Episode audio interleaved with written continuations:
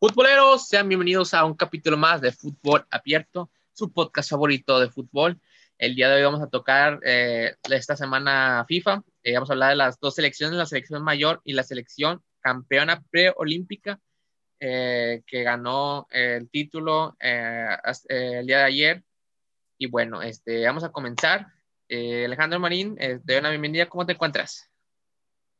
¿Qué onda, Jorge? ¿Todo bien? La verdad es que emocionadísimo, la verdad muy emocionado de eh, que la selección olímpica, ya, ahora sí le podemos decir así, selección olímpica, eh, está en camino, obviamente, a... Sí, desde, desde, la semifinal, desde que llegó a la final, desde que se, que se clasificó, obtuvo su boleto y ya, quisiera que los Juegos Olímpicos fueran mañana, la verdad se va a poner muy bueno el torneo. Sí, o sea, nada más por México, o sea, también por las otras selecciones que van a tener sus refuerzos, o sea, va, a pintar bien, o sea, te quitan las confederaciones, pero te agregan la, la, los olímpicos perfectamente balanceados. Muy bueno, este, con esta introducción, eh, mi nombre es Jorge Treviño, ahora sí vamos a comenzar. Eh, el primer tema día de hoy es la selección mayor, en su fecha FIFA, sus juegos contra Gales y Costa Rica respectivamente. Eh, ¿qué, ¿qué, observaciones viste sobre estos juegos, estos dos juegos? Pues mira, la verdad es que siento que los juegos eh, amistosos últimamente no han sido muy llamativos, estos últimos dos que, pasamos, pero fueron muy útiles. El primero tal vez no se sintió pues un partido productivo. México la verdad es que jugó muy mal, eh, a mi opinión. Pudo haber hecho mucho más con la calidad que tiene adelante, con obviamente Chucky, con Corona, pero creo que más que nada el partido sirvió para probar cosas, este, cosas que se venían eh, pues ahora sí que hasta viendo forzadas porque hubo situaciones como la de Raúl Jiménez que nos prohibió tener un 9 y luego después la eh, bueno, sí, se lastima Henry, no está listo para jugar. Por lo tanto, no teníamos un 9 nominal y se optó por usar a Chucky, se optó por usar también ahí como falso 9 a Pizarro. Entonces, yo creo que ahí, eh, al hacer estos estudios, él, se tuvo que dar cuenta el Tata de que, pues vaya, son jugadores que pueden hacer ciertas funciones, pero que también no pueden hacer otras funciones. Por lo que se sirvió para experimentar, ya casi casi de forma forzada, pero sirvió para experimentar, sirvió para probar, este, bueno, para seguir practicando lo que ya se había hecho. Y al final creo que el primer examen, o sea, el primer, la primera prueba contra Gales, eh, creo que sí se reprueba porque se pierde, pero al mismo tiempo también sirve para o sea, descubrir, ¿no? Cosas que tienes mal. Cosas que de hecho en el siguiente. Pues, si juegas con puro, ahora sí que pinchochito o, jugadores de tu nivel, pues digo, no vas a crecer y creo que, también hay que aplaudir eh, por parte de la federación quienes han traído de amistosos porque pues es, es, un rival posible en un posible mundial, o sea, es, es lo más realista y pues, creo que te ayuda mucho realmente.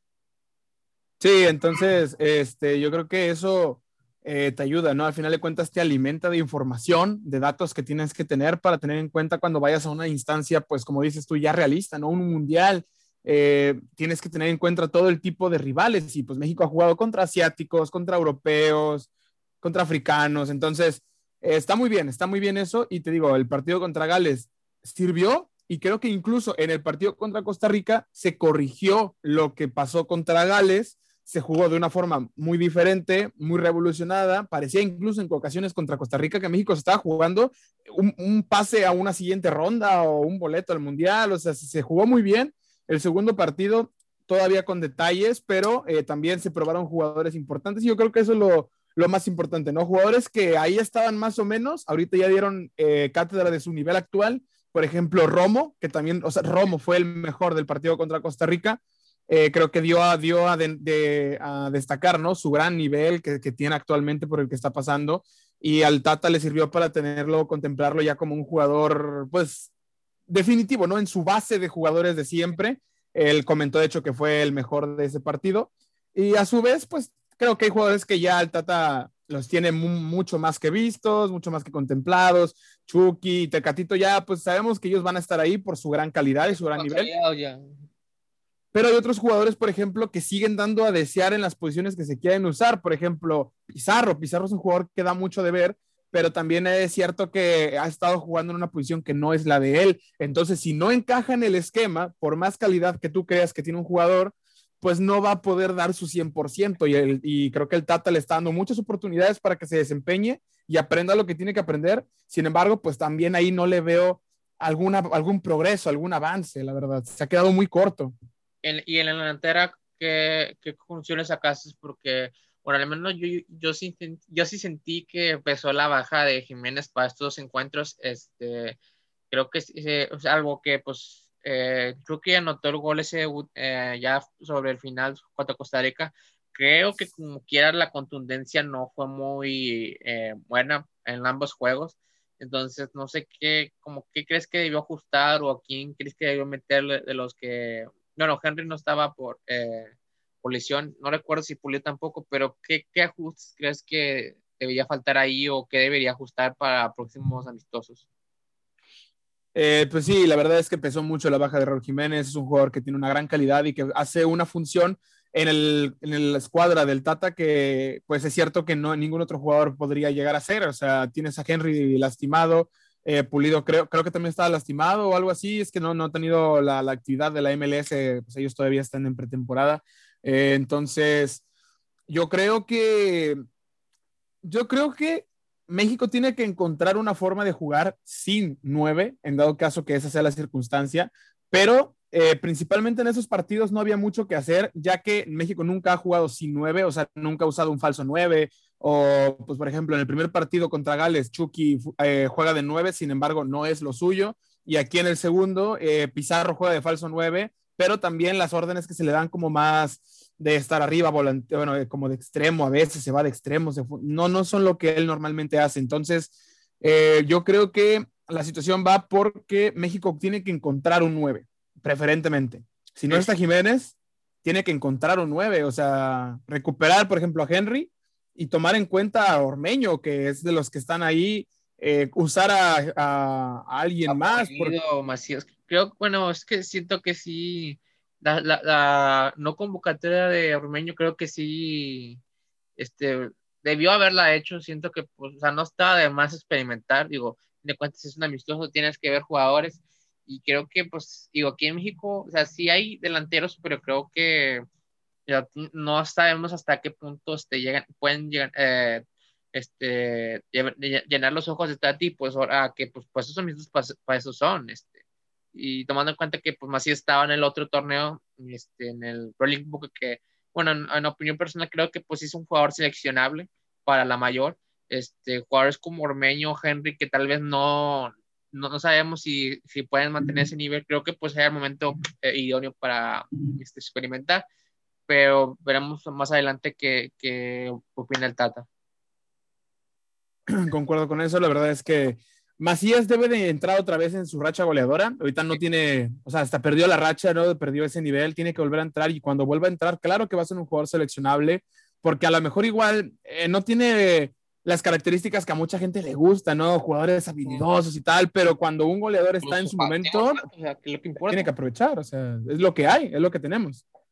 Bueno, este, ya concluimos esta primera parte. Vamos a la segunda parte y creo que la más picosa de, este capítulo, que es pues ya los campeones preolímpicos, hay que darle su espacio eh, exclusivo.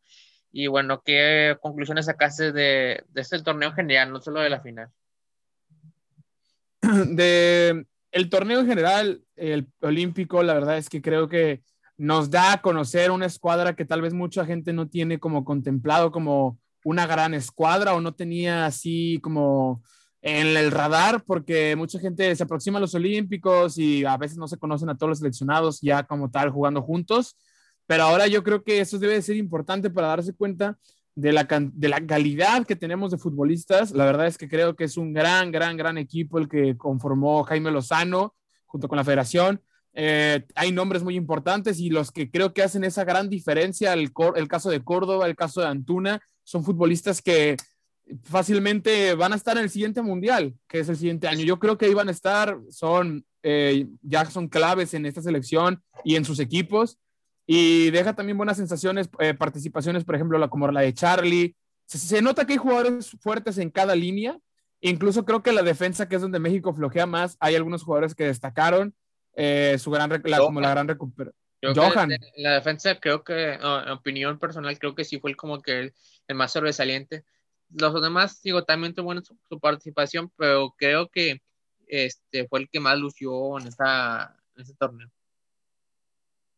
Sí, sí, sí, la verdad. Este, creo que, creo que México también, o sea, tiene eso, tiene, saca eh, varias eh, conclusiones y la verdad es que estoy, o sea, siento esa emoción de decir, creo que tenemos selección para competir en los Olímpicos, no, no sé si para ganar, porque hay que decir que las, rivales tienen grandes equipos, ya se ha hablado y se han manejado grandes nombres. En el caso, por ejemplo, de, así rápido de Egipto, creo que ya confirmó a Salah.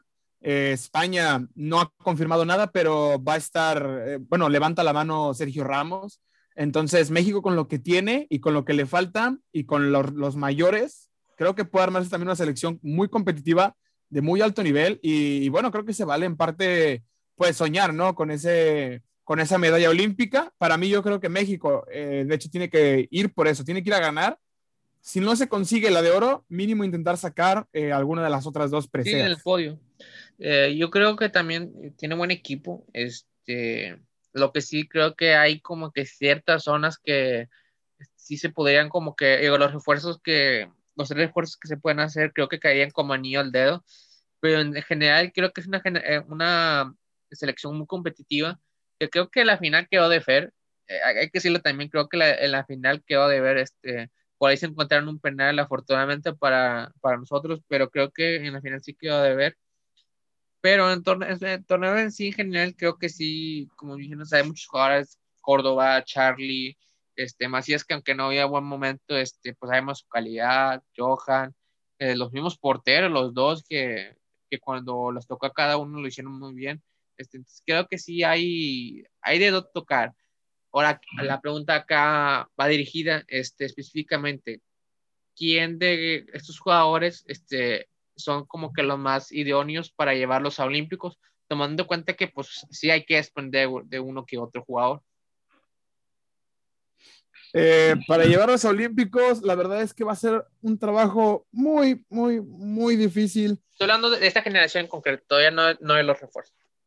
Sí, sí, sí, o sea, va a ser un trabajo muy difícil porque es que, bueno, se tiene que tomar en cuenta varios factores, ¿no? Por ejemplo, eh, a esta selección se le pueden agregar otros que, este, que les van a quitar su lugar o probablemente les van a quitar su lugar. Los que jugaron con la mayor, por ejemplo, o sea, está Está Laines, Montes, Álvarez, tanto Efraín como este Edson, o sea, los dos son como cables. Eh, Arteaga, son nombres muy interesantes, la verdad.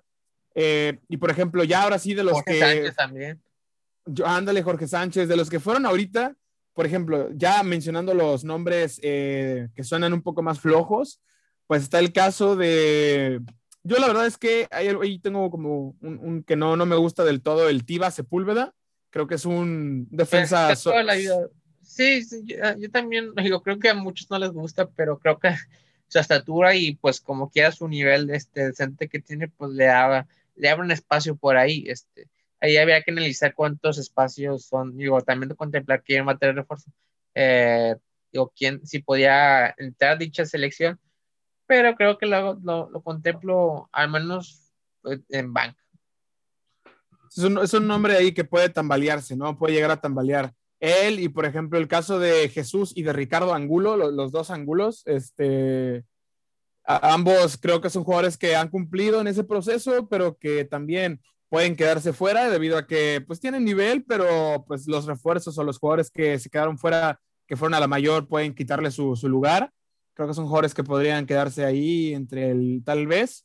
Y son, son los que creo que podrían quedarse fuera. Y ese es el problema, que el resto son, son muy buenos. Incluso, bueno, hay, hay nombres que tal vez no suenen mucho para la gente, como el caso de Esquivel, que es el jugador de Juárez, pero que o sea, es titular todo el torneo. Entonces, es un jugador que, por ejemplo, a Jaime Lozano le gusta mucho y ha cumplido. Entonces, podría ser un jugador que sí vaya, y que tal vez que no, tal vez el los nombres al final que, que, lleguen, que de los que quedaron fuera pesen.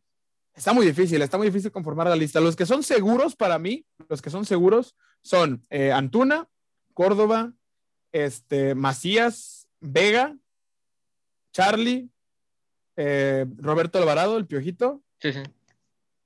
Y probablemente también eh, Cervantes y, y, Johan. Son los que creo que son seguros, que nadie los va a mover. Ah, Mozo también. Mozo, eh, yo creo que son los que son seguros. Y ya de ahí en fuera los demás van a pelearse por el puesto. Van a pelear por, por, por estar ahí. Yo me quedaría con los dos porteros. o sea, independientemente, los que jugaron lo que es este jurado y, y el de Necaxa. Malagón. Malagón. Sí, Malagón. Eh, Mozo, Johan. Mm, ¿Quién más? Charlie, Córdoba. Macías, Antuna. Y este Mayorga. Creo que serían como los que yo me llevaría. No sé si me Mm. falta alguien. Creo que sí son los que yo me llevaría. Sí, la verdad es que, pero chécate cuántos son, ¿no? O sea, cuántos, cuántos son de todos los que fueron y, Sí. Y es así. Es, es a veces, a veces esto de tener los olímpicos, yo creo que es una regla que deberían de modificar. En parte le agrega dificultad, pero en parte también tienes eh, que dejas fuera muchos futbolistas. Tener una lista de 18 es realmente muy corto. Creo que va a ser 20. 20, bueno, 20 sigue siendo, Sí, bueno. Sí, o sea, los olímpicos se llevan 23, eh, entonces 20 pues es un poquito ya cercano al número, pero eh, sigues dejando ahí esas, a veces esos tres que te faltan son hombres que pueden servirte en cualquier momento y que pues dejas fuera por, por una regla que, que se ha, este, o sea, se, se ha vuelto pues ahí muy rigurosa, ¿no? Muchos equipos pueden llegar a quejarse por eso y, al final termina siendo injusto para muchos, para muchos futbolistas que consiguen el boleto, pero que obviamente eh, llegan refuerzos, llegan otros jugadores que no podían ir al, al, preolímpico por estar en Europa y bueno, que termina pesando, ¿no? O sea, ¿Y, ¿Y, quiénes serían tus refuerzos? Y otra pregunta muy difícil, ¿eh? Otra pregunta muy difícil. Eh, voy a ser sincero, yo creo que eh, las líneas que, o sea, siempre se ocupa más o menos el mismo tipo de, de jugadores en cuanto al sentido de que eh, defensa, tienes que llevar un defensa, porque sí, es, la línea, es la línea más débil de México, eso ya lo mencioné hace rato. Entonces, un, uno tiene que ser defensa y ahí yo creo que tiene que entrar la experiencia y, de, y tendría que llevar yo a, yo creo que llevaría a Héctor Moreno Héctor. para la defensa. Héctor Moreno creo que podría ser un buen acomodador ahí en la línea de la defensa, un buen capitán, así como en su tiempo en, en la medalla de oro pasada fue Salcido. Eh, después, yo creo que, yo creo que pues justamente lo que estábamos hablando, ¿no? Eh, tenemos a Macías, pero Macías no está ahorita en su momento y esperemos que se meta en su momento, lo necesita la selección, pero si no, eh, Vega no es un 9 como tal, o sea, un 9 clavado, es un 9 más que se puede llegar a mover para las bandas. Así que a falta de ese 9, yo buscaría a un 9, ¿no? Buscaría un delantero centro, eh, que pues estamos diciendo que la búsqueda está difícil, ¿no? Está, está complicada y al, al no tener a Raúl, pero pues buscaría un 9. La cosa es esa, que no te puedo dar ahorita un nombre, un, un nombre como tal, un nombre en específico. Eh, así nada más por, por decir, pues bueno, pues me llevaría a, pues a quien te gusta, a Ormeño, pero pues debería haber, debería ser un refuerzo que pese más. Uh -huh. eh, así que podría ahí verse ese refuerzo un poco dudoso. Si no, con, si no se consigue alguien, bueno, mínimo llevar a alguien para la delantera. Y en la delantera creo que sin duda el jugador más nombrado por las redes sociales y todo, que todos queremos verlo ahí, pues sería Carlos Vela, ¿no? Carlos Vela que se pinta un tanto difícil, sabemos que él nunca no ha sido tan. alguien. Porque también no, es que puede. muestra interés, pero al mismo tiempo como que no, entonces no sabemos de qué, de qué, qué ánimo va a andar en ese entonces, entonces va a ser una negociación muy fuerte. Muy fuerte, la verdad que también de concretarse, pues claro que sería un titular en todos los periódicos. Y como último refuerzo, eh, estoy, yo la verdad lo he pensado desde el momento que México se clasificó, muchos llevarían a un portero y es que es cierto que si vas a tener en los equipos contrarios refuerzos como, pues podrían ser ahí, se habla de un, de, de, de un posible Neymar, de un posible, otra vez Neymar, ¿no? De un posible Mbappé, pues obviamente vas a ocupar a, al portero con más experiencia Quisiera dejarle la oportunidad a Jurado o a Malagón en caso de que se recupere, pero sí te da un poco ahí el, nervio, ¿no? Entonces, si quieres seguridad, yo, yo creo que sí llevaría a Ochoa. Mucho, ha, habido mucho eh, revuelo acerca de eso, de si Ochoa, si y otro portero, ¿no? Yo creo que sí llevaría a Ochoa porque con selección es un jugador que claramente has tenido participaciones destacables desde siempre. Y quiero dejar ahí una mención, ¿verdad? En o sea, un jugador, o sea, no, me pediste tres, te voy a dar cuatro por si acaso, ¿no? Otro jugador que creo que sería muy importante. pues tienes que contemplar otro, sí, sí, sí. Sí, sí, sí. O sea, un jugador importante que creo que podría servir como, como capitán, ¿no? Pues en caso que, que no esté eh, Moreno o tal eh, pero en otra línea del campo si buscas reforzar otra línea, que creo que esta es la línea que menos ocupa la media cancha, pero también podría ser un, un bonito este último torneo oficial para, o penúltimo torneo oficial para Guardado. Creo que podría ser otro jugador importante y más si se lleva a Laines, creo que ambos ya se han sabido compenetrar bien, ya siendo compañeros en Betis. Entonces, tener aguardado también podría ser una alternativa, pero este es el que menos creo, porque la media cancha creo que es lo más sólido de la selección, entonces no creo que miren por ahí. Sí. Pero ahorita que ese, ese énfasis de la, es la, que la selección tiene lo más fuerte, o la selección menor en medio campo, yo por esa razón, uno de los jugadores que no tengo contemplado, que, pero que pueden ser candidateables, es el mismo Romo, que siento que es un gran jugador, o sea, vive un buen momento, pero siento que el hecho de que pues eh, haya muchos jugadores buenos de su, eh, con edad menor y el hecho que también eh, un poco la inexperiencia y en, selecciones y que realmente tiene que ser un año que viene jugando bien, entonces creo que ese, ese factor le puede como que, digo, obviamente pues puede ser diferente los ¿verdad? Pero sí es una desventaja que creo que le estás dando al rival, aunque bueno, este, creo que sí debe ser por ahí de las opciones contemplables sí o sí, este, al menos como cuarta o quinta, pero ya yéndome a estrictamente a lo que yo pienso, creo que me iría, como tú dices, con Ochoa, porque es un portero este, confiable. No es que Jurado y Malagón no sean buenos porteros, son muy buenos porteros. Eh, cada uno en sus, sus oportunidades lo hicieron bien, pero pues es que realmente tiene un poco también que no, eso, bueno, Malagón lleva un poquito más jugando, pero Jurado no juega con Cruz Azul. Ese es el gran problema que tiene Jurado, o sea, no está jugando. Entonces creo que llevarte a un portero inactivo eh, a los Olimpiados creo que sí va a ser una desventaja. Y en el caso de Malagón también se es buen portero, pero creo que no, o sea, si ponemos a Balanza Ochoa y, y, Malagón, pues creo que mejor hay que irse con la experiencia, o sea, la fase. Eh, en la parte defensiva también, eh, nada más que ahí yo, yo este, me, me iré un poquito más por Salcedo. Eh, es más por la edad, pero creo que independientemente de Salcedo o Moreno estarían bien. Yo me llevaría por Salcedo. Y la, la parte de arriba, como tú dices, también faltan goles. Creo que dejarle todo el peso a Macías, pues iba a ser como que muy, eh, mucha presión. Entonces me iría por Vela. Creo que es la opción que todos deseamos. Y en dado caso que no se concrete, creo que me iría por Tecatito. Creo que esas son mis opciones. Fíjate, Tecatito es un hombre que no había contemplado mucho y, también es una opción muy sólida, ¿eh? es una opción muy buena. Y el momento que, eh, sin duda entre Jiménez y, bueno, ahorita más Tecatito porque es el que, está activo, pero es el que mejor eh, momento vive actualmente el de los de Europa. Sí, eso es cierto, eso es muy cierto y, la verdad es que sí está para tomar en cuenta.